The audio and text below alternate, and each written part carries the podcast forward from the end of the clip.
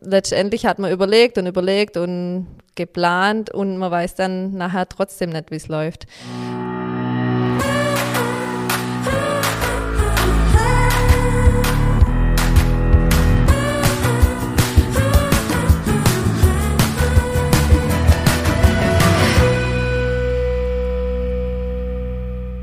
Hallo und herzlich willkommen zu einer weiteren Folge unseres Podcasts Nachtschicht. Mein Name ist Ingmar Grimmer. Mir gegenüber sitzt wie immer der wunderbare David Haas. Hallo auch von meiner Seite. Und wir sind heute nicht nur zu zweit, wir haben wieder einen Gast auf unserem Oberbänkle. Äh, ich freue mich sehr, heute begrüßen zu dürfen meine ehemalige Auszubildende und äh, heutige Ehefrau Tanja Grimmer. Schön, dass du da bist, Tanja. Hallo zusammen war fast schon wieder ein bisschen chauvinistisch, man hätte erst die Frau begrüßen müssen. Aber da merkt man, ja, wir, hatten noch, wir hatten noch nie eine Frau im Podcast. Ja, das, deswegen sind wir brutal aufgeregt. Ja, ja, wir müssen da echt ein bisschen reinkommen. Aber äh, herzlich willkommen, wir freuen uns, dass du heute bei uns bist. Jawohl. Ja, das war ja äh, von Anfang an äh, eine Idee von mir, dass wir irgendwann auch mal die Tanja äh, aufs Ofenbänkle holen und sie ist ja tatsächlich auch die erste Frau. Das wurde ja schon auf Insta auch fleißig diskutiert. Äh, es hat nichts äh, mit dem Geschlecht zu tun, dass wir noch keine Frau im Moment auf dem Ofenbänkle hatten, sondern tatsächlich haben wir einfach uns nach interessante Gäste umgeschaut und ähm, genau, und es kommen sicher noch viele, viele Frauen aufs Ofenbänkle. Der nächste äh, Gast ist wahrscheinlich auch tatsächlich schon wieder eine Frau. Und ähm, genau, das ist auch alles gut. Ja, absolut. Oder? Ja. David, wie war deine Woche? Gut, Was schön. Ich, hab, äh, ich hatte ja eine Woche Urlaub. Ah, ja, stimmt. Und ey, ich habe Backe wie ein Wilder, wirklich. Ich hatte wirklich. Ich habe gar nichts gesehen. Ich habe es wirklich wenig auf Instagram postet, mhm. aber ich habe sehr viel Backe. gut. Nein, das stimmt gar nicht. Ich habe wirklich, ich habe aus dem Käse, den uns der Michael Rebmann da klasse hat, den habe ich ja, ähm, weil er einfach zu viel war, habe ich dann geraspelt und eingefroren. Und wie so in meiner Gefriertruhe dachte ich, oh geil, den habe ich noch und habe da Käselaugestange draus gemacht. Boah, die war geil. War gut? Die waren mega lecker. Das war okay. richtig, richtig gut. Und dann habe ich Nusszopfbacke und verschiedene Brote und Bäcker. Und, und, und, was macht dein Holzofen? Der äh, ist am Start und der ist jetzt eingebrannt und ich habe äh, Blotsbacke am Sonntagabend, äh, Samstagabend. Stimmt, habe ich gesehen. Das war schon geil. Das war, war schon echt cool. Es macht schon Spaß und jetzt am Wochenende will ich Pizza machen noch. Und ja, ich tasche mir jetzt so langsam ran, aber das ist schon echt cool und macht mega viel Spaß. Wer darf denn da immer mitessen?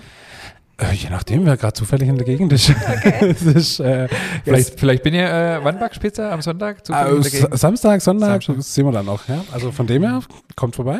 Also ich will ja keine öffentliche Einladung aus.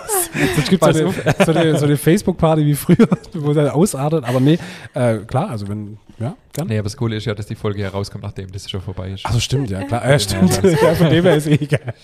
Nee, ich, ich wollte noch was erzählen. Ich habe was Cooles erlebt, oder wir haben was Cooles erlebt äh, diese Woche in der Bäckerei. Ähm, und zwar äh, war ich eigentlich auf Fortbildung angemeldet in Weinheim und ähm, konnte dann aber aus verschiedenen Gründen nicht äh, fahren und habe mich abgemeldet und habe aber vergessen, in dem Hotel mich abzumelden, wo ich übernachtet hätte, weil das Gästehaus voll war in Weinheim. Äh, war natürlich blöd. Und dann haben die mich am nächsten Tag angeschrieben, warum ich denn nicht gekommen bin und haben mich natürlich entschuldigt und haben gesagt, ich bezahle die Rechnung und ähm, äh, es war aus Versehen und dann haben sie geschrieben, nee, sie stornieren das aus Kulanz, sei alles gut. Oh, nett. Das war sehr nett. Ja, dann habe ich geschrieben, oh, das ist total nett. Ich schicke Ihnen dafür ein Paket. Äh, wir fangen jetzt ja eh dann mit dem Online-Shop an. Ja. Hier nochmal ein bisschen Werbung an der Stelle. Ähm, dann das probieren wir gleich aus und schick, packe einfach ein Paket mit mehr Brot und ein bisschen Nudelmarmelade und so und schicke das nach Weinheim einfach als Dank, dass die da so kulant reagiert haben. Dem ja auch wirklich keine einfache Zeit im Moment. Auf jeden Fall kam zwei Tage später eine E-Mail ähm, und die, das Hotel hat sich total bedankt für das, äh, für das leckere Päckle und fragt mich doch tatsächlich, was das denn kosten würde, wenn sie das bei sich im Hotel anbieten würde. Ach, geil. Und dann habe ich gesagt, es war gar nicht mehr Anziehen, da wollte ich mich einfach ja. nur bedanken, gell? Und dann waren die so begeistert von meinem Brot und von meiner Marmelade auch. Wir kochen ja auch selber Marmelade in der Bäckerei und äh, jetzt habe ich einen Kunde in Weinheim. Geil, mega cool. Voll das cool, ja. Geil. Äh, die haben gesagt, sie zahlen das Porto, kein Thema. Ich soll fünf Kilo Brot und zehn Gläser Marmelade schicken. Und äh, jetzt haben wir uns aber darauf geeinigt, weil ich nächstes Jahr wieder bei, äh, nächste, nächstes Jahr, nächste Woche wieder beim Brotsommelier-Modul bin dass ich dann mitbringe und mich dann mal persönlich vorstelle und äh, mal gucke. Äh, fand ich auf jeden Fall witzig. Habe ich äh, dem Direktor von der Akademie in Weinheim auch gleich eine E-Mail geschrieben, dass es in Weinheim jetzt dann Grimmerbrot in, zumindest in dem einen Hotel gibt. Du kannst gerne am Wochenende bei mir auch übernachten und dann einfach nicht kommen und als Entschuldigung mir dann so ein Paket schicken. Das ist völlig in Ordnung. Ja gut, wenn du mich einlädst, dann komme ich natürlich. Äh, dann bring halt was mit. ja, legen wir los, oder? Ja, auf jeden Fall. Mir wollte die liebe Tanja nicht so lange warten lassen. Unsere Einstiegsfrage ähm, ist ja immer die nach, der, nach dem Titel der Sendung. Unsere Titel mit Gast heißt ja immer auf dem Ofenbänkle mit.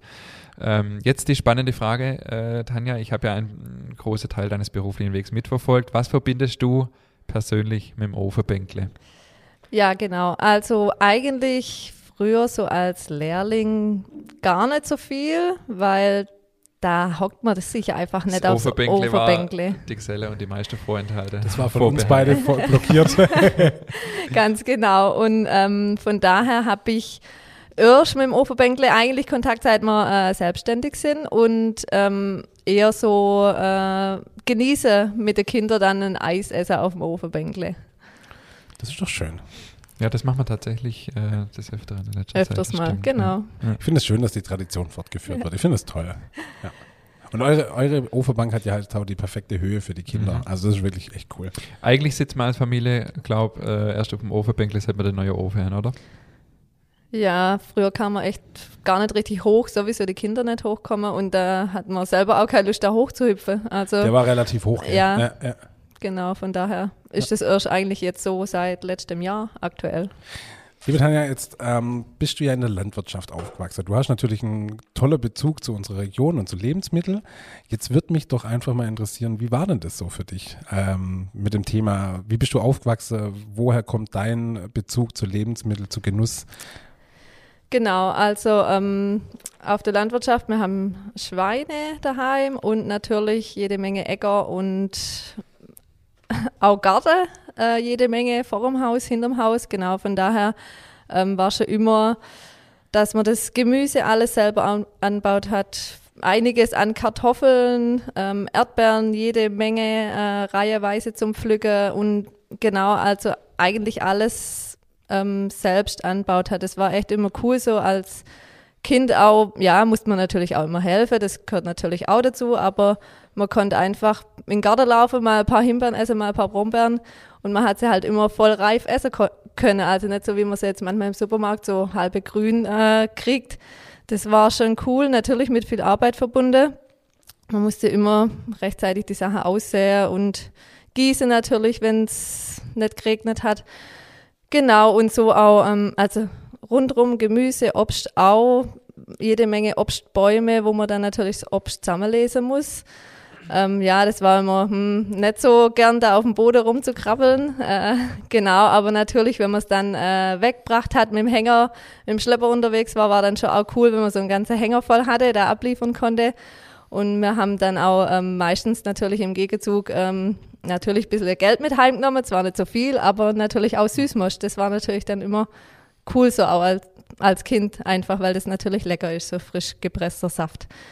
Mega, ich finde ich find das total geil, also wirklich so landwirtschaftlich aufzuwachsen. Das, äh, ich kenne das auch noch so ein bisschen, so von, von Freunden halt. Aber ich finde es total cool und auch Süßmost. Also bei uns im Ort gab es auch eine, eine Mosterei und da sind wir nach der Schule immer vorbei und haben dann noch so gläsliches Süßmost getrunken. Das war echt super, das war echt richtig, richtig cool. Okay, aber dann hast du also schon immer einen Bezug zu, zu Lebensmitteln gehabt. Das ist bei euch einfach, gehört zum Alltag dazu. Haben deine Eltern noch die Landwirtschaft? Genau, die haben sie noch, ähm, allerdings in kleinem Rahmen, ähm, weil mein Vater ist nicht mehr so fit äh, auf der Füße und meine Mutter auch nicht mehr ganz so 100 Prozent, dass sie das alles ähm, bewältigen kann. Genau, von daher äh, haben wir aber trotzdem noch ein paar Schweine. Ähm, ja, das kann sie einfach auch nicht aufgeben. Natürlich, wenn man damit schon immer lebt, ja. äh, ist das nicht so einfach, genau. Und ähm, ja, aber wie gesagt, jetzt im kleineren Rahmen, also ähm, so, dass es noch schaffen können, genau. Und die Äcker drumherum, die haben sie natürlich schon noch. Ähm, ja, da hilft dann mein Bruder einfach ein bisschen mit, ähm, ja, mit der Ernte und mit der Aussaat und so. Was mir jetzt noch spontan komme, ist, äh, was ich immer ja auch so ein bisschen mitkriege am Rande von meiner Schwiegerfamilie und es wird mich interessieren, wie das früher war oder ähm, ja, wie das wahrscheinlich früher noch verstärkt war. Ihr habt ja immer also 90 Prozent von dem, was bei euch unter den Tisch komme, ist selber gemacht, selber erzeugt. Also deine Mutter hat selber Saft gemacht, äh, selber Brot backen, äh, selber Wurst gemacht, glaube ich sogar. War schon so, oder? Ja, genau. Also Nudeln gemacht immer mit der Oma zusammen. Äh, meine Mutter hatte Teig gemacht und dann, ich habe dann immer mit der Oma zusammen die Nudeln äh, durch die Nudelmaschine äh, gemacht, genau. Ähm, und so auch, wie du sagst, irgendwann ähm, auch der Saft dann, also von den Beeren, die man jetzt quasi nicht so auf Anhieb alle essen konnte oder für den Kuchen verwenden konnte, die hat man dann einfach gesammelt, ähm, eingefroren und dann hat meine Mutter Saft draus gemacht. Also somit haben wir dann immer auch der eigene Saft ähm, gehabt. Und auch schlechte Bäckerkunde gewesen, weil das Brot haben sie auch selber packen. ja, ihr, genau. Habt ihr dann bei euch in Schöneberg noch so einen richtigen Holzbackofen? Wir haben einen eingebauten Holzbackofen, genau, doppelt zwei Etagen, also unter Feuer machen, oben. Ja. Ähm, genau, dann natürlich rauskehren und dann auf beide Flächen backen. Genau, also und wir haben früher auch alle zwei Wochen oder so Brot backen, also wirklich oft jetzt, ähm, irgendwann wird es dann so einmal im Monat oder so und dann, ja, so wie man halt Zeit hatte, dann irgendwann. Genau, aber das war natürlich immer äh, eine riesige Gaudi. Äh, ja, natürlich mit viel Arbeit verbunden. Meine Mutter hat immer ähm, dann das Holz vorbereitet, abgewogen und dann je nachdem Holzsorte musste man immer ein bisschen mischen, dass das Feuer halt passt, dann die Wärme passt von der Temperatur her, äh, alles stimmt. Genau, da hat sie das dann immer am Tag vorher schon vorbereitet. Dann hat mein Vater immer haben wir Kartoffeln kocht. Mein Vater musste dann immer so einen 10 Liter Eimer voll Kartoffeln durchdrücken, wie so Spätzles Press. Äh, genau, also es war immer mein Vater sein Geschäft, weil das natürlich anstrengend war. Ähm, mir, ähm, ich und mein Bruder haben, oder alle anderen, Oma dann auch, haben geholfen Kartoffeln schälen. Genau, und er hat dann das Durchdrücken übernommen und hat dann quasi, die musste man dann auch wieder anrühren mit Wasser. Und dann sind die gestanden über Nacht. Das durfte ich einmal machen. Ja? Ja. Und wie war's? Ich habe ja unter kritische, unter kritische Auge meines Schwiegervaters, ähm, weil ich weiß nicht, kenn, kennst du die Kartoffel, also das ist wie, Ja, wie klar, so Spätzlepress, ja, ja. Und wenn du das so durchdrückst, dann ist ja manchmal, also, wie erkläre ich das jetzt? Da ist ja so ein Deckel, der da quasi, ja, und wenn, wenn quasi zwischen dem Deckel und dem Gefäß, wo die Kartoffeln drin sind, ein bisschen Luft ist, dann drückt da so ein quasi so Kartoffel ja, nach oben, ja. nach oben, ja, die dann nicht durchdrückt ist. Und mein Schwiegervater hat immer behauptet, dass diese dann nicht durchgedrückte Kartoffelstücke noch eine Klumpe im Brot gäbe. Und das war also ganz wichtig, dass keine solche Klumpe in dem Brei sind, wobei das ja nachher mit Wasser dann vermischt wird und so. Ich behaupte, das vermischt sich nachher, weil das ist wirklich dann noch ein Kartoffelbrei. Aber natürlich habe ich das respektiert und versucht, gut, so gut wie möglich hinzukriegen, aber war nicht einfach, die äh, Anforderungen zu erfüllen. Okay, aber dann hattet ihr auch ähm, äh, gekochte Kartoffeln im Brot, einfach für die Feuchtigkeit. Genau, ja. ja. Und jede Menge war das, also so ein riesiger 10 Liter Eimer voll. Ja, und wie viel Brot habt ihr dann das Backe? Was war das dann so? Also 30, 35 Brote ungefähr, ähm, aber die waren alle größer wie ein Kilo. Also die wurde nicht gewogen. Die hat mein Vater mit, der, mit so einer uralten Holzkelle aus dem Teigkessel geholt und äh, genau von daher wurde die Pi mal Daumen quasi. Natürlich hat man es, äh, wenn man es oft macht, äh, im Griff, dass sie sehr ähnlich vom Gewicht her sind. Krass. Also ich, wenn ich da jetzt mal ein bisschen reingrätschen darf, weil ich habe das einmal so einen richtigen Backtag mitgemacht. Äh, Tanja erzählt es jetzt so normal. Ich erzähle mal so, wie man, das, also was, was man da so alles erlebt hat. Also weil das für mich halt auch total besonders war. Das war, das hat, da, nach dem Backtag habe ich so gesagt, das hat eigentlich mit dem Backen so in der Bäckerei nichts zu tun, weil das war halt echt ein Event, so wie es Tanja auch gesagt hat. Ja, das Ähm, stimmt. Du hast, ähm, ja, das, das, das, das Vornherein habe ich gar nicht so mitgekriegt, dann mit dem Holz und so. Also ich war dann ein, den, den wirklich den Backtag halt dabei. Der Ofen war, hat schon Brand, wo ich gekommen bin, also das Feuer. Und ähm, genau, halt äh, der ganze äh, Raum, wo dann Backer wurde, ist dann vorbereitet worden. Die Brotnäpfle sind hingerichtet worden, äh, Tücher reingelegt worden und der Teig war dann auch, glaube ich, schon gemacht oder ist dann gerade gemacht worden mit so einer uralten Knetmaschine. Habe ich, glaube in der Knetmaschinenfolge habe ich mal davon erzählt, erzählt. So eine uralte WP-Maschine, die ist bestimmt 100 Jahre alt. Ähm, also wirklich ein Event und äh, der Teig war dann, war dann äh, ewig dort im Kessel gelegen und wurde dann immer wieder runterdrückt. Also die haben so ihre ganz eigene Methode halt gehabt und Genau, und dann, was Tanja gerade schon gesagt hat, diese Holzkelle, äh, wie sie es genannt hat, also das ist im Prinzip wie ein Teigschaber aus Holz, also das Ding muss man mal sehen, das ist bestimmt auch 100 Jahre alt. Ähm, und jeder hat halt seine Aufgabe gehabt. So, der Vater war fürs Kartoffeldrücken zuständig und dann auch fürs Teig rausmachen, die Mutter fürs Rundwirken. Und ähm, ja, war, war, war schon cool. Und dann, äh, ja, der Geruch und das alles miteinander, das war schon echt, war schon echt cool. Und dann war das Brot aufgeschafft und stand auf Gare quasi. Und ähm, dann ist in der Zeit Pizza belegt worden. Ähm, dann hat man quasi in der Anfangshitze da eine Pizza backe und hat die dann auch, glaube wenn ich es richtig in Erinnerung, in Erinnerung habe, quasi frisch gegessen, richtig heiß, während dann das Brot in den Ofen gekommen ist. Die war ja innerhalb Minuten fertig und dann gab es die auch gleich. Also das war dann immer das Essen an dem Backtag. Aber jetzt mal äh, für eine fünfköpfige Familie 35 Laib Brot. das ist nicht Also ich glaube, dass das sogar mehr war, oder? Ich müsste nachfragen, genau. Aber so grob äh, habe ich immer 30 im Kopf, genau. Aber ähm, wir haben die dann natürlich auch verteilt, wie das im Dorf so ist, ähm, mit 100 Einwohner Dorf, genau, äh, hat man das einfach an die Nachbarn verteilt. Also die waren immer natürlich Stammkunde und dann ging das auch schon weitere Kreise einfach äh, zu Freunde von meinen Eltern quasi schon immer und de, da ist meine Mutter dann immer mittags ähm, losgefahren und hat quasi da die Brote verteilt. Also es war immer so eine kleine Tour, natürlich nicht weit, also um daheim rum, aber ähm, es gab immer welche, die ja einfach nur das essen konntet auch oder wolltet. Ähm, und von daher ist man dann da mittags noch geschwind losgefahren und hat da auch welche verteilt.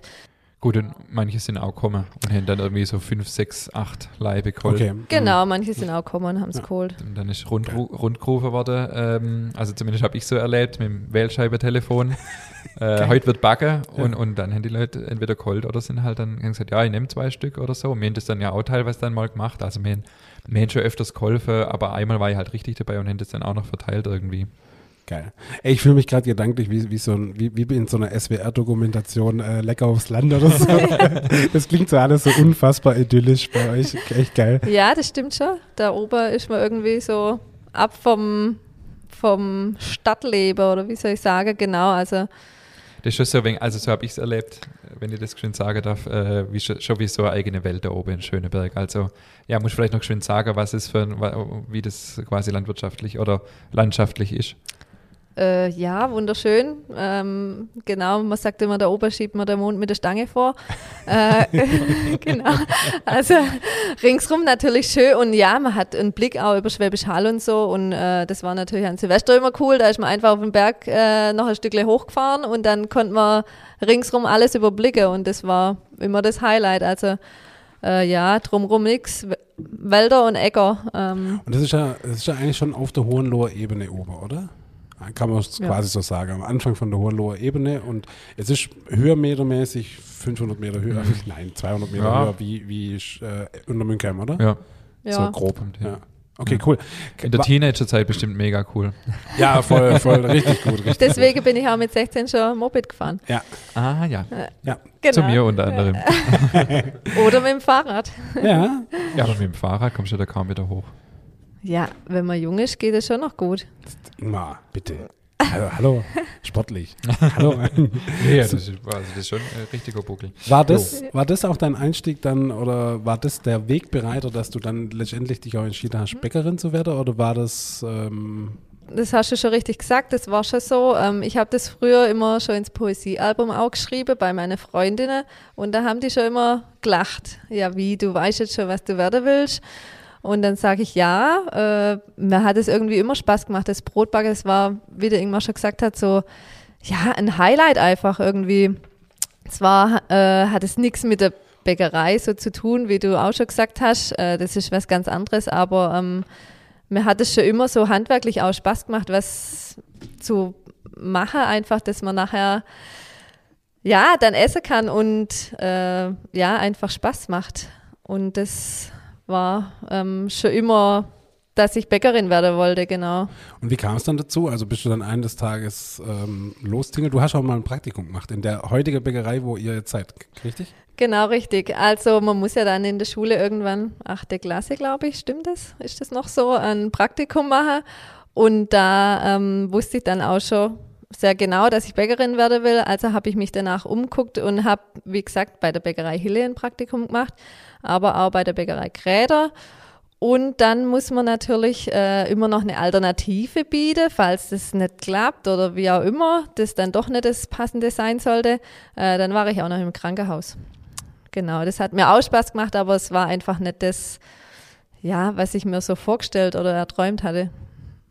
Ich weiß noch, an dem ersten Tag haben wir zwei zusammen Croissant gemacht, das weiß ich noch. Echt? Ja. Okay. Bin ich so schlecht in Erinnerung geblieben, oder was? Hallo, ich weiß es nur wie heute. Ich habe viele Croissants gemacht, aber ob das da war. Man, man das muss vielleicht ich schön zur Erklärung sagen, dass wir drei in einem Betrieb geschafft haben. Ich weiß nicht, ob das jetzt jedem Hörer und Hörerin schon quasi bewusst ist. Tanja hat dann eine Ausbildung quasi in dem Betrieb gemacht, als der David und ich. Ja. Äh, nee, Ich habe im, hast Au- du da schon bei uns geschafft? ich habe im August angefangen Ah, und okay. im äh, September kam dann Tanja. genau, also dass der David und ich in einem Ach, Betrieb. du warst äh, auch noch ganz frisch. Ja, ich war auch noch ganz Und du frisch, hast ja. da Croissant gemacht mit mir, okay? Ist Ja. ja interessant. Ich war relativ schnell beliebt.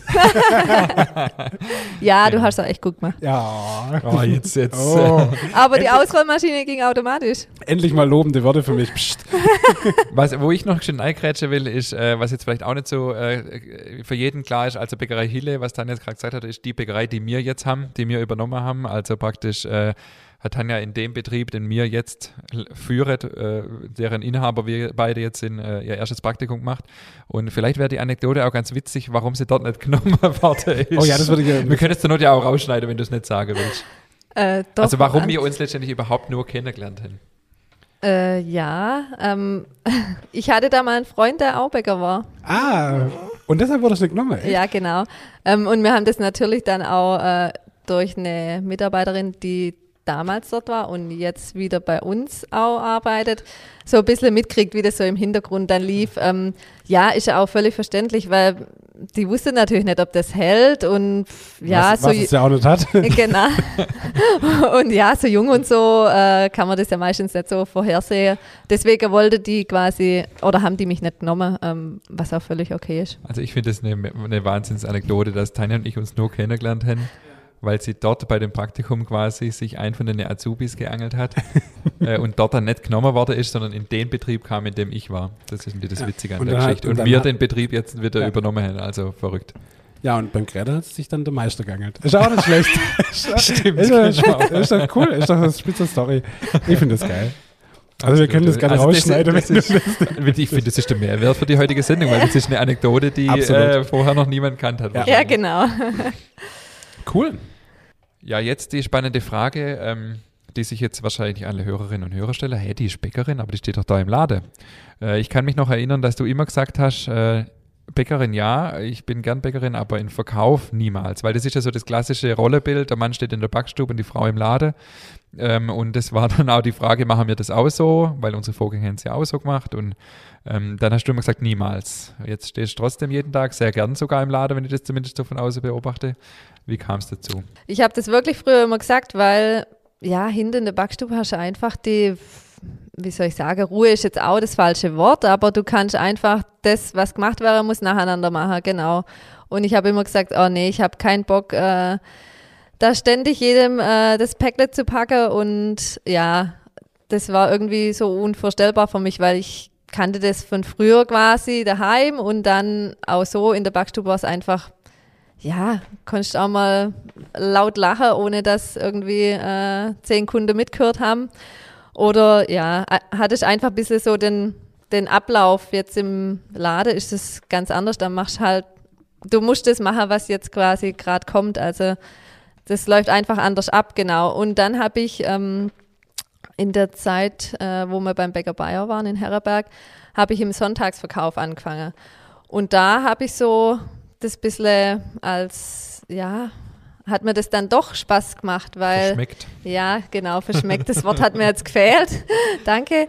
Ähm, da war es auch echt cool. Das war immer sonntags und da ist auch, da waren die Kunden ganz anders. Also, das waren überwiegend Männer, die, die kamen halt und du konntest denen verkaufen, was du willst. Die haben alles Diskriminierung. mitgenommen. ja, aber die waren so gechillt und es war halt Sonntag, kein Stress irgendwie. Jeder hatte genügend Zeit und da hat es auch wirklich viel Spaß gemacht. Also, ähm, und ab da konnte ich es mir dann auch vorstellen, das zu machen. Okay, cool. Also da- ab da hat sich dann schon geschärft, so ein bisschen, dass es tatsächlich so traditionell macht. Du würdest dann auch ein bisschen so das Verkaufsteam da bei euch in der Bäckerei leiten und du dann die Bäcker Backstube letztendlich so. Ja. Aber trotzdem natürlich ein großer Vorteil, dass du beide Seiten kannst. So, also du kannst ja überall mit aushelfen, ist ja echt cool. Ja, das ist cool. Das mache ich auch immer mal wieder. Äh, einfach schön hintergehen, ein paar Brezel machen und dann gucke ich wieder nach den Kindern. Cool. Ähm, jetzt hast du äh, gesagt, du hast verschmeckt Verkauf und du konntest es dann auch vorstellen. Jetzt bist du ja schon acht Jahre äh, im Laden ähm, bei uns. Und was würdest du sagen, was ist das Schöne am Verkauf? Ich meine, das ähm, ist ganz anders als in der Backstube, hast du selber gerade gesagt. Was ist für dich das Schöne und, und was sind eher die Herausforderungen, die man jetzt in der Backstube nicht hat? Genau, also das Verkaufen macht an sich bei uns mega Spaß, weil wir haben echt so viele coole ähm, Kunden, die einem auch täglich Feedback geben, gutes Feedback geben und auch wenn man sie fragt, gern Feedback geben. Genau, und du, das kriegst du halt echt jeden Tag ähm, live mit, äh, von Face to Face und das fehlt halt komplett in der Backstube. Also wenn mir Verkäuferinnen den Bäcker nichts sagen, was wir vorne mitkriegen, dann wissen die halt nichts davon. Also das ist ähm, schon der Nachteil von der Backstube, sage ich mal. Da kriegst du kein, ja, wenn ich es nicht nach hinten trage, sage ich mal, ähm, haben die nichts davon. Genau, und es macht echt mega Spaß. Also wir versuchen natürlich auch, ja, die Sonderwünsche zu ermöglichen und so. Das ist auch manchmal ein bisschen, äh, ja, natürlich auch herausfordernd manchmal, dass man das alles so hinkriegt, wie die Kunde das wünscht, aber es macht echt mega Spaß. Okay. Äh, ja. Fällt dir spontan ein, das schönste Moment ein, den du beim Verkaufen hattest? Ich, ich kam mir gerade so. Äh, nee, spontan nicht. Also, Unabgesprochene Frage. ja, äh, genau, aber ich könnte, äh, ich habe mir zum anderen was aufgeschrieben und zwar, ähm, es gibt so ungefähr 21 Brötchen. Da muss man dann schon manchmal hinter der Theke lachen, weil, äh, ja, wenn die Kunde halt dann sowas zu einem sagen, dann muss man sich manchmal doch schön erstmal wegdrehen und ja, womit soll man anfangen? Ja, okay, ja, ja. Genau, du hast noch gefragt, welche Herausforderungen ähm, sind es im Verkauf. Ja, es ist immer so oder meistens so, dass natürlich äh, bei den viele, viele, viele gute, coole Kunden ähm, auch mal geschwind zwischendrin einer kommt, der jetzt meckert, weil er so lange in der Schlange stehen muss oder irgendwas, ja, jetzt zum dritten Mal schon nimmer gibt im Verkauf. Ähm, das kommt schon auch als mal vor. Ähm, da Also, hat man dann du meinst, manchmal. Du meinst, dass was ausverkauft ist? Ja, genau. Okay. Ja. Man hat meistens so 99 gute am Tag und einer, der jetzt, ja, vielleicht nur eine kleine Randbemerkung macht oder so, aber das ist dann manchmal, ja, das, was einem dann nervt so. Jetzt habe ich mich so bemüht, so der ganze Tag oder so, und dann kommt noch einer, der irgendwie, ja, vielleicht genervt vom Geschäft kommt oder was auch immer, ähm, irgendwas auszusetzen hat. Genau, das ist dann manchmal. Aber auch das äh, lernt man mit der Jahre äh, wegzustecken, genau. Wo, wo ihr aber auch wahnsinnig viel dafür kennt, dass, äh, dass die Parkplätze kacke sind. Dass, also es sind wirklich echt Wahnsinnsprobleme, die ihr habt. Also, oder halt die, die von der Kunde Ja, an euch ja, herangetragen ja. werden, so wollte ich sagen, ja. ja. Wenn ich da schön reingrätschen darf, ich, oder wir versuchen halt immer zu unterscheiden, ist es jetzt eine sachliche Kritik, das, was ist ja völlig gerechtfertigt und wir sind total dankbar dafür. Also neulich hat jemand, neulich hat jemand äh, zu mir gesagt, Feedback ist ein Geschenk, egal ob es positiv oder negativ ist. Und so sehen wir das auch. Wir versuchen da immer auch, wenn wirklich sachliche Kritik geübt wird, das total ernst zu nehmen und auch dem nachzugehen. Aber wenn es einfach so unsachliche Sachen sind, so wie du jetzt gerade gesagt hast, und ich denke, das ist das, was du gerade auch gemeint hast, Tanja, ähm, das kann einem dann schon mal auf der Zeiger gehen. Aber wie Tanja auch schon gesagt hat, ich glaube, haben da auch inzwischen relativ dickes Fell uns angeeignet. Klar, und ich denke, und die, eine große Herausforderung, denke ich mir halt immer, du musst halt schon immer äh, positiv und freundlich sein in, im Verkauf. Also ich meine, äh, man kennt es halt zu Genüge, man geht in den Laden rein und die Verkäuferin ist ein mies gelaunt, da hast halt keinen Bock, ja. Und das, hat, das Gefühl hat man bei euch halt nicht. Und äh, ich denke, das ist schon auch eine Herausforderung, wenn du nämlich so einen Kunde hast, der nächste dann trotzdem wieder freundlich zu bedienen und nicht einfach anmerken zu lassen, okay, da war was, ja. Also der Michi zum Beispiel sagt immer, wenn wir zwei zusammen unterwegs sind, man merkt, wenn ich miese Laune habe, ja. Das ist so, ich kann das ganz schwer verstecken, ja. Und äh, pf, da wirklich so umzuschalten und wieder, okay, und jetzt wieder äh, funny, puh, schwierig. Also das ist schon, also äh, Chapeau, wenn man das äh, Ja, so das kann. stimmt schon, genau. Aber es ist ja auch so, dass wir ähm, meistens vier Verkäuferinnen oder so rumspringen haben und dann kann man auch mal geschwind rausgehen und in den Backstub gehen und ein Blech fallen lassen oder so und dann kommt man halt wieder zurück mit dem Korbrezeln oder so. Genau, also ich ich habe mal eine Bäckerei äh, gesehen, die haben so einen, die haben so einen äh, Gummihahn unter der Theke gehabt. Und immer wenn ein nerviger Kunde da war, haben sie so unter der Theke dem Hahn den Kopf abdreht. Auch nicht Also schlecht, das gibt's bei uns nicht, genau. Äh, ich bin natürlich auch dafür da, um die äh, Laune äh, oben zu halten, genau. Dafür schaffen wir auch jeden Tag, ähm, um die Atmosphäre zu bestimmen, genau. Jetzt kenne ich dich wirklich als so ein kleiner Sonnenschein. Du hast immer gute Laune eigentlich. Also ich kenne dich nie anders. Äh, und jetzt hast du ja auch noch drei Kinder. Oder ihr habt noch drei Kinder. Ähm, jetzt wird mich natürlich noch interessieren, wie kriegst du das alles gebacken? Du, du führst ein Verkaufsteam, hast drei Kinder, Ingmar muss auch noch ertragen. Das sind so Punkte. Äh, wow, also echt äh, krass. Genau, also ich fange mal ein bisschen vorne an, ähm, wo wir gestartet sind. Da war Melina noch äh, kein Jahr alt, genau. Und wir haben, sind, haben trotzdem losgelegt. Äh, man wusste natürlich dann vorher auch nicht, wie es läuft, aber die hat echt äh, mega gut mitgemacht und ähm, wir hatten ähm, irgendwann seine Mama mit im Haus und das ist natürlich cool, wenn ein Stock drüber die Oma wohnt. Äh, die hat sie dann auch jeden Morgen geweckt oder rausgeholt aus dem Bett, hat ihr einen Brei gegeben und dann äh, war die glücklich und mit dabei und das hat echt immer gut geklappt. Die hat dann mittags auch sehr lang geschlafen, ähm, was dann fürs Geschäft zugute kam. Äh, genau, von daher hat es am Anfang echt ja, super geklappt. Ich hab, war da voll in, im Verkauf tätig und auch abends mit Ladeputze und rauswischen nass und so. Also allem drum und dran. Genau, also der Start war gut mit einem Kind. Genau, dann kam der Jona 2015. Da war schon so spannend, ja, wann wird die Geburt sein? Äh, weil ich war ja voll im Betrieb. Er kam dann natürlich eine Woche früher als plan, geplant oder wie sagt man da, als vorausgesagt, genau. Ähm, Sonntags passend war ich. Ja, ja super, perfekt. Ja. genau, sonntags, ja. Da, wo ich dann wahrscheinlich entspannt war, da hat er gedacht, jetzt hat Mama Zeit. Ähm, da wurde es dann natürlich schon, ja, ein bisschen anstrengender mit zwei, so ein Baby daheim ähm, zusätzlich. Aber ich habe dann relativ schnell auch der mitgeholfen, so gut es halt ging. Genau, dann war ein bisschen Pause, bis die Filia jetzt im Mai 2020 kam. Und ähm, da haben wir jetzt geguckt, dass wir es vorher so hinkriegen, dass alles ohne mich funktioniert, genau. Außer jetzt, ja, so Telefonsachen und so, was man nebenbei machen kann. Aber das große Ganze, dass ich halt komplett aus dem Arbeitsplan äh, draußen bin. Genau, und das haben wir auch so hinkriegt. Genau, und das war natürlich auch sehr wichtig, weil mit drei ist dann doch irgendwann mal Schluss. Äh, genau. Und von daher jawohl, hat es so weit gut geklappt. Super. Ja, und ich meine, eure Kinder wachsen ja auch mit, mit, mit dem Geschäft so auf, die sind immer mit dabei. Ich finde das total cool. Also gestern, wo ihr da war, äh, der kleine Spielplatz in dem Haus, das finde ich auch total cool. Da der kleine Schotterplatz, äh, was der Felia total gut gefällt. Also mega cool. Und äh, ich finde wirklich, ihr macht das wirklich sehr, sehr gut und ihr bringt das alles ganz gut unter einen Hut. Also wirklich äh, von meiner Seite aus ein großes Kompliment. Ich finde es echt, ihr macht es wirklich sehr, sehr gut. Für uns ist auch, ja, da ich vielleicht in der Landwirtschaft aufgewachsen bin oder so, also unsere Kinder sind halt einfach mit da drin und mit dabei, ob die jetzt mal dreckig von oben bis unten sind oder halt nicht, das ist jetzt nicht so ausschlaggebend für uns. Ja, also die, ja, kann ja auch noch schön mein Senf dazugeben. ähm, ich, ja, es ist, wie Tanja sagt, die, die Kinder sind dabei und müssen sich jetzt nicht äh, rund um die Uhr so Hubschrauber-elternmäßig ähm, quasi um die Kinder rum, aber sie wissen, Mama und Papa sind immer da. So, wir leben und arbeiten in einem Haus im Moment zumindest noch und wenn was ist, haben die Kinder auch immer Vorrang. Also egal, ob die jetzt nachts ähm, nicht schlafen können oder, also mir hatte wirklich auch schon Nächte, wo der Jona dann runterkam und halt beim Breslemacher zwischendrin auf dem Tisch saß und und, und Mods Gaudi dabei hatte, uns die, die Teigstücke äh, zu verteilen und so, weil er halt nicht schlafen konnte und er weiß aber, wir sind immer da und das finde ich eigentlich ganz, eine ganz gute Regelung. Und wir sind halt tatsächlich auch wie so, wie so, ein, wie so ein klassischer Familienbetrieb, obwohl wir die Bäckerei ja nur übernommen haben, dass halt meine Eltern noch im Haus mit waren oder meine Mutter jetzt noch. Und ähm, ja, das entlastet natürlich schon unheimlich.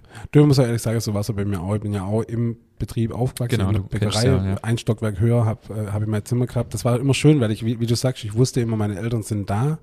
Und das war super. Wir, wir, wir waren, wir haben mitgearbeitet, wir haben aber auch, äh, wir haben aber auch viel Freizeit gehabt, aber wir wussten, egal was ist, unsere Eltern sind immer da und das war echt schön. Das war toll. Also wenn ich das auch noch geschwind ergänzen sagen darf, Tanja hat das jetzt relativ ähm, nüchtern formuliert. Sie macht natürlich mehr als nur das Telefon. Sie macht natürlich weiterhin Rohstoffbestellungen zum Beispiel, ähm, springt überall ein, wo sie braucht wird äh, weiß im ganzen Haus, im ganzen Betrieb, wo was ist. Egal wer was sucht, egal ob es Bäcker oder Verkäuferinnen sind oder Putzfrau, Tanja weiß, wo es ist. Und äh, ist als Ansprechpartnerin natürlich trotzdem da, macht weiterhin die Personalplanung für den Verkauf. Aber ist natürlich nicht mehr im Alltagsgeschehen jetzt mit eingeplant. So, das, das geht einfach nimmer bei drei. Aber trotzdem äh, macht sie unheimlich viel und das äh, ja, kann man an der Stelle auch mal sagen. Also es ist nicht nur, dass sie nur ans Telefon geht. Ich möchte noch eine kleine Anekdote erzählen, weil du das gesagt hast, wie er das mit einer Geburt getimed hat. Hat als, als Die Geburt getimed. das ist, das ist mit, Geschäft, voll im Griff, das ist mit ja. Geschäft nicht cool, äh, äh, ähm, zusammenstößt. Als mein Bruder geboren wurde, äh, der erste meiner Eltern, hatte mein Vater Gemeinderatssitzung. Und dann kam der Anruf, hey, es geht los, du musst los. Okay, dann mein Vater ab ins Krankenhaus, äh, jetzt hier Geburt. Okay, äh, Kacke, äh, nächsten Tag muss halt äh, Bagger werden. Und mein Vater ist allein in der Backstube. Dann hat, äh, gab es ja die bekannte Nachsitzungen früher, also heute wird man sagen, man geht saufen. Und dann ist der Gemeinderat inklusive Bürgermeister damals, haben die nachts beschlossen, wir gehen jetzt in Frühmess, also in die Bäckerei von meinen Eltern und backen da Ach was. Haben klopft und klopft und klopft, bis meine Oma aufgemacht hat. Und die, was wollten ihr jetzt? Ja, ja, wir backen jetzt, weil der Uli kriegt sein Kind. Und dann sind die in Backstube haben angefangen rumzurühren und das Sauerei gemacht ohne Ende. Ach du liebe Zeit. Die hatte vorher schon tankt, oder? Ja, natürlich hat er die tankt. Und äh, gut, aber war ja alles aufregend, erstes Kind und ach, ist ja eh alles scheißegal. Und meine Oma hat sie dann auch machen lassen. Äh, und dann haben die wirklich Laugewickler gemacht und mein Vater hat alles vorbereitet gehabt, nur halt die Hefe nicht. Und dann haben die halt so mini kleine Laugewickler aus dem Ofen gezogen und das war dann, äh, das waren dann die bekannte Christoph-Wickler. Also die konnte ich nicht essen, klar natürlich nicht, aber das war ein riesiger Thema. Da gab es einen riesen Faschingswagen dazu, einen was Zeitungsbericht. Also da gab es, es war ein riesen Ding. Äh, die Christoph-Wickler äh, vom, äh, von der Bäckerei, wo der Gemeinderat und der Bürgermeister in der Nacht Bagger haben, wo mein Bruder geboren wurde. Was eine coole Ja, Story. also echt mega und von dem her, das war echt witzig. Ja, das ist ja auch wie auf dem Dorf. Ja, ja, voll. Also es war echt cool. Ähm, klar, ich meine, das ist jetzt auch 36, 35 Jahre her, aber ja, aber trotzdem eine wi- witzige Anekdote. Ja, da kennt man einfach das, dass man hilft der Nachbarschaft oder ja, wie auch immer, das war jetzt der Bürgermeister, der wohnt jetzt vielleicht nicht gerade in der Nachbarschaft, aber ja, man dass man einfach im, genau zusammenhält. Ja, Ich würde gerne noch ein bisschen drauf eingehen, äh, weil das Thema heißt ja der Weg zur Grimmers Backstube Teil 2. Ähm, vielleicht kannst du uns alle und auch die Hörerinnen und Hörer ein bisschen noch mit hineinnehmen, wie, also wir wissen, du hast dann die Ausbildung, ähm, oder du hast gesagt, du bist dann in den Betrieb gekommen, in dem wir waren, die Ausbildung gemacht und so weiter. Wir sind dann nach Kreta, das haben wir alles schon ausgiebig ohne dich mal äh, besprochen. ähm, ja, erzähl doch noch ein bisschen, wie, wie war das für dich dann so, der Weg zur Grimmers Backstube? Irgendwann war klar, okay, wir wollen uns vielleicht doch mal selbstständig machen. Wie war das? Man weiß ja nicht so recht, was da so auf einen zukommt. Man plant vieles, überlegt, was kann man am Sortiment vielleicht verändern oder was würde, ja, würde als erstes vielleicht rausfliegen oder wie macht man es ähm, mit den Mitarbeitern und so. Man hat ja da so äh, der ganze Kopf voller Gedanken, genau. Aber letztendlich hat man überlegt und überlegt und geplant und man weiß dann nachher trotzdem nicht, wie es läuft. Und ja, das Risiko hat man natürlich schon irgendwie auch, ja, kommt immer mal wieder so hoch, ja, klappt es denn überhaupt oder ja, hat man sich das gut überlegt oder wie auch immer auch vom Geld her und so kriegt man das rein, was man dann auch für die Mitarbeiter, die man ähm, weiter übernehmt, ähm, klappt das alles so? Das hat man natürlich schon auch irgendwie immer im Hinterkopf, obwohl man natürlich ja, sich mega drauf freut. Äh, ja, Aber jetzt mal so aus meiner Perspektive war es, also in meiner Wahrnehmung, ähm, haben wir glaube auch noch nie drüber gesprochen. Interessant, dass wir das jetzt hier im Podcast mal machen. das ist eine gru- gute Party-Therapie hier. Du, du bist der Therapeut, oder? Ja, ich bin der Therapeut. Nee, aber so in meiner Erinnerung war es so, ich hatte meistens die Idee äh, für den Name, fürs Logo. Das war alles so ein bisschen mein Ding. Ich habe das vorantrieben und so. Und ähm, du hast letztendlich auch vieles mitgemacht von dem, was ich halt mir so äh, ersonnen habe. Ähm, war, das- war das, wie vor, oder wie sage ich das jetzt, war das, äh, warst du da total entspannt und hast gedacht, ja, der, der, der Mann weiß, was er macht. Äh, naja, gut, der kommt aus dem Pfarrhaus, äh, von dem her wäre ich vielleicht nicht so entspannt gewesen. Ähm, oder wie war das für dich? Warst du da total entspannt oder, oder äh, hast du insgeheim doch auch ein bisschen bibbert? ja, kann man schon so sagen, dass ich entspannt war, weil ja, man kann es ja einfach mal, sage ich jetzt auch, ausprobieren und dann, wenn es nicht klappt, dann klappt es halt nicht, sage ich jetzt mal. Von daher, und du warst schon immer der, der äh, vorausschauend sich informiert hat oder auch umguckt, sich umguckt hat bei Kollegen oder so oder irgendwo ja in Zeitschriften mal was gelesen hat und daher ähm, denke ich, hattest du auch die viele äh, verschiedenste Ideen und gerade was so Marketing und so angeht, das hast du ja schon immer gern gemacht und von daher habe ich mich darauf verlassen. Das ist doch mal ein Wort. Therapie geglückt. Ja, total. Außerdem hinter jedem großen Mann steckt, steht eine Frau, die mit der Auge rollt. Schon wieder. Ja, ich denke, die, äh, die Rolleverteilung ist bei uns tatsächlich relativ klassisch. Wir haben es ja vorher drüber gehabt und so war es ja eigentlich von Anfang an aus. War dann klar, irgendwann Tanja geht in den Verkauf, also du gehst in den Verkauf und, und ich mache die Backstube und ich mache noch Marketing und, und Personal und das Ganze drumherum so ein bisschen und ähm, äh, ja, und jetzt ist natürlich so, Tanja hält mir der Rücken frei für äh, solche Abenteuer wie Podcast und Brotsommelier. Und ich glaube, also so einen Handwerksbetrieb zu führen, äh, alleine, pff, ich weiß nicht, ob ich mir das zutrauen würde. Also das Anfangen und, und den Enthusiasmus und das Neue, das ist alles, äh, ist alles mega und da bin ich dabei, aber das so über Jahre dann auch wirklich konstant durchzuziehen, Tag für Tag, äh, wirklich die, die Arbeit zu verrichten, die gemacht werden muss, da brauchst du echt Durchhaltevermögen und, und da finde ich das echt pff, gut, dass auch jeder so seinen Bereich hat, um den er sich kümmern kann und, und seine Baustelle, also alleine, boah, weiß ich nicht, schon echt heftig. Nee, du, ich finde es auch klasse, man, wenn man sich das aufteilen kann. Vor allem gerade in der Bäckerei, wo es ja wirklich zwei klassische Bereiche gibt, die Backstube und den Verkauf, da ist es schon sinnvoll, dass man das sich so untereinander aufteilen kann. Das macht schon auf jeden Fall Sinn. Und ich finde auch die klassische Aufteil finde finde ich großartig. Ja. Also wobei ich auch gern mal im Laden stehe. Also am Anfang habe ich ja auch echt tatsächlich im Laden auch mit verkauft, also wirklich auch fest eingeplant. Ja, jetzt äh, bin ich eigentlich kaum noch vorne, das ist mir fast ein bisschen zu wenig. Ähm, jetzt, äh, ja, dann kennst du dich auch mit der Kasse nicht mehr so aus und auf einmal weißt du nicht mehr, wo die Artikel findest und so. Dann blamierst du dich natürlich auch schnell. Wobei, da habe ich, hab ich kein Problem. Das sind aber unsere Kunden nicht so. ich bin, äh, nee, ich finde es eigentlich auch cool, wenn man, wenn man auch äh, dann als Chef im Laden steht und so. Das will ich eigentlich wieder mehr machen und ähm, Ja, hier Werbung für einen männlichen Verkäufer. ja, mir will, mir will eigentlich gerne mal einen männlichen Verkäufer, ja. Das, ja, jede, jede hippe Bäckerei hat auch einen Mann im Verkauf. Ja, ja, finde ich, find, Und- find ich gut, ja. ja. Und ich finde generell als, äh, ich glaube, Bäckereifachverkäufer ist meistens eine reine Frauenklasse, oder? ja, es wird mehr tatsächlich. Echt? Ja. mm. Okay. Also so jetzt hier bei uns auf dem Land noch wenig, aber ähm, Aber trotzdem finde ich es cool. Ja. Ich finde es mega. Also äh, hier der Aufruf auf jeden Fall. Bewerbt euch, geht zu Grimmers Backstub. ja voll. Also finde ich total cool, ja. Finde ich mega. Ja. Ich würde gerne noch, äh, oder hast du noch was ergänzend äh, auf dem Weg zu Grimmers Backstube, was du gern loswerden möchtest? Besondere Herausforderungen oder irgendwas, was du anders machen würdest?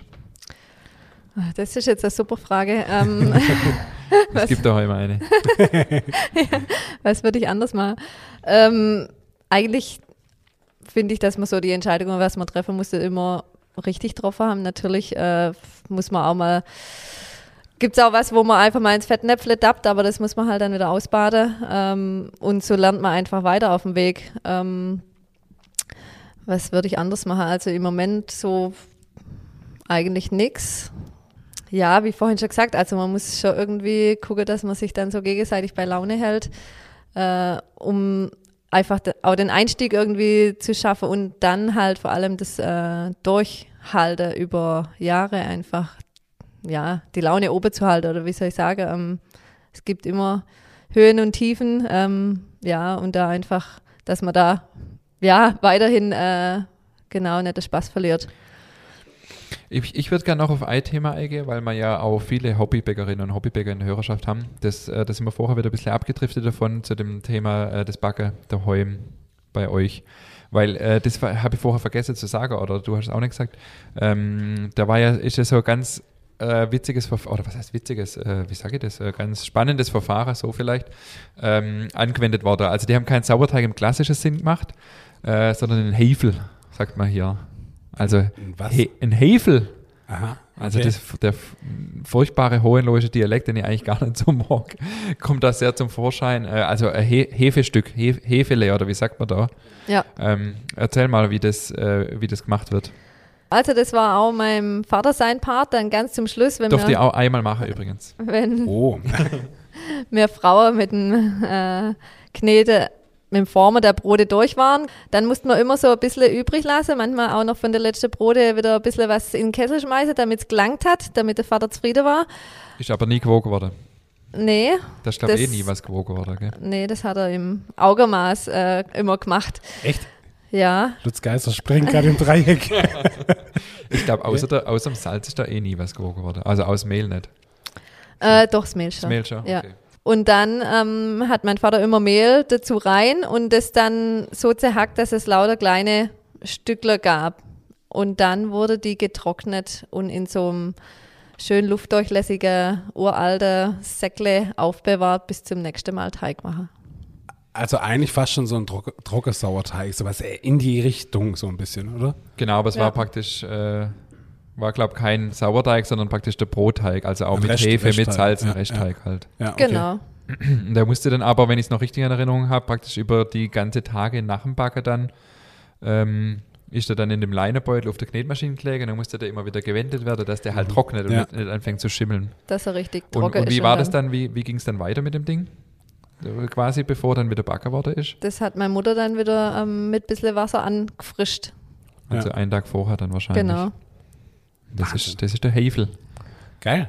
Mega. Also ich merke schon, das Holzofenbacker ist schon ein riesiges Event. Ich, ich freue mich mega auf das Experiment. Ich glaube aber auch, das mit den Temperaturen ist wirklich spannend, bis man das mal raus hat und so. Genau, deswegen hat meine Mutter dann auch irgendwann das Holz gewogen und wusste schon ein bisschen das, was länger anhält von der Hitze her und was, was kürzer brennt. Ähm, das hat sie dann irgendwann rausgefunden gehabt und das dann auch gewogen, genau. Und dann war so ungefähr immer gleich, genau. Manchmal musste man halt noch geschwind warten, bis man es einschießt und ja, das Rauskehren war immer ganz äh, heiße Angelegenheit, genau das äh, mit dem mit so einem langen Holzstecker und dann ein Tuch drumrum wickeln und dann wurde das äh, der Feuerraum quasi nochmal rausgewischt. Also musste man wirklich turbo schnell sein, weil oft ist der Lumper einfach anbrannt. Ja. Äh, dann musste man schnell rausrennen und den kurz löschen. Genau, da ging es einfach darum, dass die Kohlesache einfach weg waren, damit man da nachher keine Stücke Holz am Brotboden hat. Da, da, da weiß ich was dazu. Äh, unnützes äh, Wissen für die, für die Mittagspause oder sowas hätten wir jetzt. Äh, und zwar äh, für alle Schwaben nur, weil die Außerschwäbische werden das jetzt gar nicht verstehen. Da kommt der Begriff her, no nicht hudle. Hast du das gewusst? Nee, haben wir nicht Weil gewusst? das, das nennt man raushudeln. ah. Das, was okay. Tanja gerade beschrieben hat, diesen langen Stecker mit dem Lumpe dran. Äh, quasi, das muss man so schnell machen, weil sonst brennt nämlich der Laber tatsächlich an, weil das so heiß ist. Ah, okay. Und wenn man quasi sagt, no nicht hudle, dann meint man damit, also mach nicht schnell, sondern Ja. ganz langsam, ja? Ja. Weil so quasi, du musst wirklich so mit diese zack, zack, äh, mit so kreisende Bewegungen musst du das so rauswischen. Ach witzig, ich habe heute zu Michi gesagt, nur nicht Hudler, Spaghetti sind auch bloß Nudler. okay, aber Das habe ich jetzt nicht gekannt. Also Ja. das ist jetzt richtig, richtige, auch nochmal ein richtiger Mehrwert der heutigen Sendung. sehr gut. Das kann zwar nur jeder äh, Schwäbisch Verstehende. Äh, Ja, Nutzer, vielleicht, obwohl, vielleicht heißt es im Hochdeutschen hudeln, also nur nicht hudeln. Weiß nicht, kennt das jemand? Wäre jetzt ich Feedback interessant? Nicht? Nee, also ich glaube nicht, dass man Hudeln. in, in, nee. Also ich glaube oberhalb von Okay, ähm, ja, dann halt. oberhalb von Untermünkheim ist da Schluss. Da kennt, da kennt man das schon nicht mehr. Aber gut, äh, wir freuen uns auf jeden Fall über Feedback, falls es denn anders sein sollte. Also ich habe auf jeden Fall äh, eine Frage an dich noch, äh, Tanja, und zwar, äh, wie ist dein Geisburger Marsch? Wie ist mein Geisburger Marsch? Der Ingmar hat anfangs der, der, bei dem To- Soundcheck erzählt, dass sein Lieblingsessen Geisburger Marsch ist und der beste ist von seiner Mutter. Äh, ja, was willst du denn jetzt hören? Der ist, der ist großartig, oder? Der ist super. Der, Ingmar sieht, sieht sehr glücklich aus. Mir gegenüber. Ich weiß gar nicht, ob Tanja jemals Geisburger Marsch gekocht hat, weil ich habe immer so geschwärmt von dem von meiner Mutter und ich glaube, wüsste nicht, dass Ja. Das ist aber halt auch echt fies, ey. Da hängst halt Ja, auch die das Latte, fies. aber sowas von hoch. Also das ist schon echt, äh, Also zumindest ist es schon lange her. ja, ja. Kann ich verstehen. Aber ich gehe mal davon aus, dass der gut ist. Backst du selber noch privat viel? Nee, Nee? Das ist, ja, klar. seit wir die Bäckerei haben. Ja. Nicht. Also ähm, ja, weil man hat halt oft auch einfach in der Küche daheim nicht den Platz dazu, wo man bräuchte. So.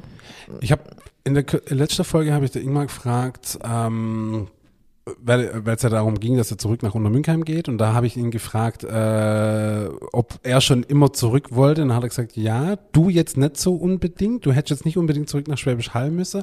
Wäre es dir tatsächlich egal gewesen, wo ihr euch selbstständig gemacht hättet?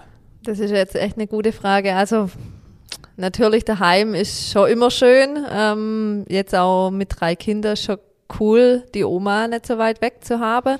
Aber ich glaube, ich wäre jetzt nicht, also ja, ich sage jetzt mal, wenn es eine Entfernung ist, wo man jetzt, äh, wie soll ich sagen, grob zwei Stunden oder so weiter weg, vielleicht nicht, ähm, dass man schon auch mal heimfahren kann und genau, das vielleicht schon, aber Ja, dass es jetzt in Untermünkheim was wird oder klappt, das ja, hätte sich keiner äh, erdenken können.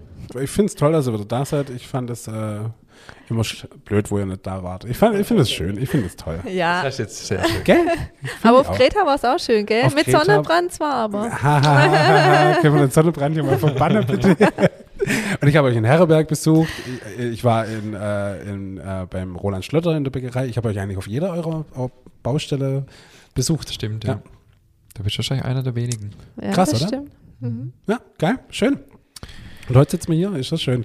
So, Das jetzt ist, haben wir. das ist gar keine Podcast-Folge, heute ist wie so ein Blausch unter, äh, Ja, voll, voll. Äh, über frühere Zeiten. Ja, und wir sind zusammen im Kaffee gehockt und haben Kaffee getrunken, als ihr eigentlich schon Wehe, also nicht ihr, sondern du schon Wehe hattest mit, mit der Melina damals, gell? Ja, genau. Da haben wir nämlich noch in Schwäbisch Hall in einem Kaffee noch Kaffee getrunken Ja. und das war total schön. Und du hast mich nämlich davor noch gefragt, hey, ist okay, wenn ich Tanja mitbringe, weil du sie nicht alleine lassen Ja, wolltest. Genau. Also von dem her, Aber es, es hatte dann, äh, kurz zur, zur Beruhigung aller Hörerinnen und Hörer, die jetzt verschrocken sind, es hat dann noch einen ganzen Tag gedauert, bis es dann tatsächlich, Ja, bis Melina tatsächlich da war. ihr redet hier von so ganz, ganz aber die leichte. kam am Termin, von daher alles geplant. Ja. Und das waren ja auch ganz, ganz leichte Bier. Es war jetzt nicht so, dass Ja, Tanja ja, die nee, ganze Zeit nee. im Kaffee aufgestanden Du hast ja gar nichts gemerkt. Nein, ich habe überhaupt Du nichts wusstest mehr. ja gar nichts Du davon. hast mir danach geschrieben, dass du jetzt Papa bist. Und dann, äh, was, wir waren gestern noch einen Kaffee trinken. Hallo? Ach, schön. Herrlich. Das ist echt wie äh, in alte Zeiten Schwelge heute. Schön. Voll. Aber jetzt hauen wir noch unsere Frage raus. Spontane Frage, spontane Antwort. Tanja, ich fange an. Äh, meine erste Frage ist, Brot ist.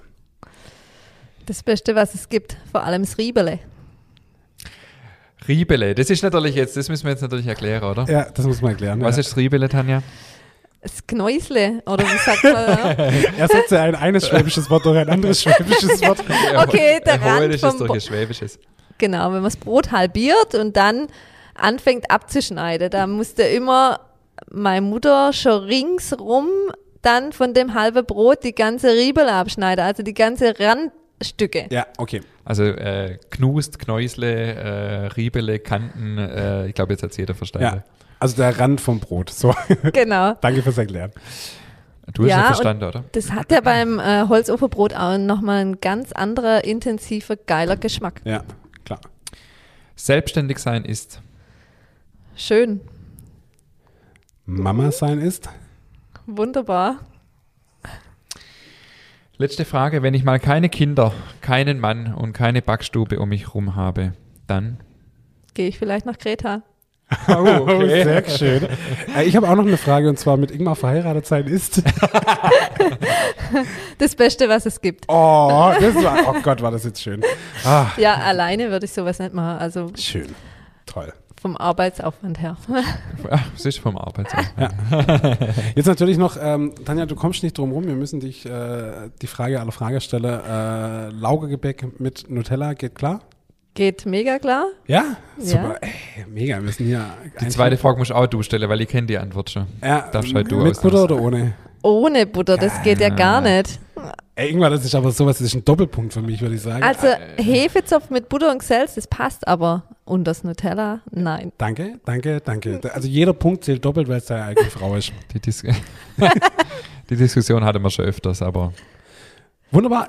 Meine Lieben, ich würde sagen, ich freue mich total. Das war eine wunderschöne Sendung. Ich fühle mich wie z- 15 Jahre zurückversetzt. Das war echt ein schönes Gespräch. Äh, ihr macht das toll, wirklich super, ganz großartig. Ihr seid ein tolles Paar, eine tolle Familie. Äh, freue mich, dass wir uns kennen und dass wir uns so gern haben. Ich finde es wirklich schön und von dem her äh, freut es mich, dass wir heute das Gespräch zusammen hattet. Ja, ich bedanke mich auch an dieser Stelle nochmal. Äh, ich weiß, wie sehr äh, Tanja aufgeregt war, wie sehr du aufgeregt warst und äh, bin sehr stolz auf dich. Äh, man merkt es Ja. nämlich, glaube fast nicht. Nein? Und äh, ich glaube, alle Hörerinnen und Hörer fanden das heute auch sehr interessant und spannend. Vor allem die, die dich natürlich auch hinter der Theke kennen, dich heute mal von einer anderen Seite kennengelernt zu haben. Und deswegen vielen Dank, dass du mit meinem Wunsch entsprochen hast, zu uns zwischen David und mich aufs Ofenbänkle, auf, aufs Ofenbänkle zu kuscheln. Und ähm, ich glaube, das war, das war sehr gut. Und ähm, wenn es weitere Fragen gibt, äh, das wollte ich jetzt eigentlich noch schön sagen, zum Thema selbstständig machen, Selbstständigkeit im Handwerk, wenn von euch da draußen irgendwie jemand mit dem Gedanke spielt, was in die Richtung zu machen, meldet euch gern. Wir haben viele, viele Erfahrungen gemacht, die wir hier jetzt gar nicht alle teilen konnten. Äh, viele, viele Fehler gemacht. Ähm, die wir auch nicht so öffentlich äh, hier teilen wollen. Nee, Spaß. Also wie, wie jeder äh, einfach auch viel gelernt äh, durch das, was wir falsch und auch richtig gemacht haben vielleicht. Ähm, meldet euch gern, wenn es da Frage dazu gibt. Wir haben äh, im Herbst auch nochmal, wahrscheinlich Spätsommer, Herbst auch nochmal einen Gast, auch ein Bäckerkollege, der auch eine Bäckerei übernommen hat. Äh, das ist sicher auch noch sehr interessant. Und ähm, von dem her raus mit eurer Frage, wenn es was zum Thema gibt. Und ähm, nächste Woche gibt es wieder eine nicht Gastfolge, eine David und Ingmar Folge. äh, da haben wir auch wieder ein paar Feedbacks raus, die uns wieder erreicht haben. Vielen Dank an dieser Stelle nochmal. Und von meiner Ja. Seite wäre es das gewesen. Tanja, wenn Ja. du noch, willst du noch was loswerden? Nee, ich war gerne bei euch, genau. Und ich war natürlich auch sehr gut vorbereitet. Also von daher hat man es ja hoffentlich nicht so arg gemerkt. Nein, man hat es überhaupt nicht gemerkt. Das hast du wirklich sehr, sehr gut gemacht. Also wirklich kann man äh, wirklich ein Lob an dich. In diesem Sinne würde ich sagen, vielen Dank. Es war wirklich schön und äh, bis nächste Woche. Bis nächste Woche. Jawohl. Ciao.